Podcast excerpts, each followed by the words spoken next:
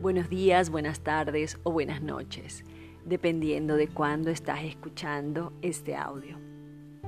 Soy Cintia Fará y nos estamos acompañando en estos 31 días para proclamar promesas sobre tu vida basado en el libro Yo Declaro de Joel Austin.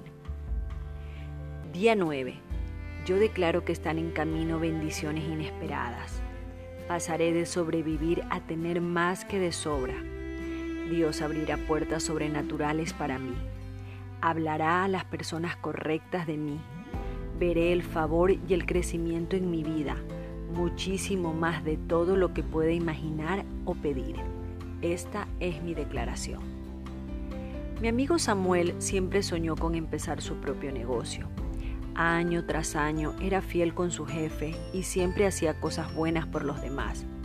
No solo animaba a otros, sino que también arreglaba cosas en sus casas o les llevaba al aeropuerto. Él tenía un espíritu generoso y dador.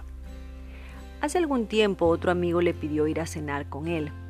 Samuel pensó que se pondrían al día de las cosas del ayer, pero este amigo le llevó una propuesta para comenzar un nuevo negocio. Este hombre ya tenía una compañía de mucho éxito, pero quería comenzar algo nuevo. Samuel pensó que solo quería pedirle consejo al respecto y quizá que le animara un poco, pero él le dijo, no, no solo quiero eso, quiero que seas mi socio al 50%. Mi amigo Samuel estaba realmente emocionado y le dijo, me encantaría hacerlo, pero no tengo dinero, no puedo poner el 50% como tú. Sin embargo, él le respondió, no te preocupes por ello, no necesito tu dinero. Eso ya está resuelto. Solo quiero bendecirte porque tú siempre has sido muy bueno conmigo. Ahora Samuel posee el 50% de un negocio creciente. Su sueño se ha cumplido. ¿Y qué fue lo que ocurrió? Entró en un momento de favor que Dios ya había preparado para él le cayó un negocio en su regazo. Asimismo, Dios tiene cosas increíbles para su futuro.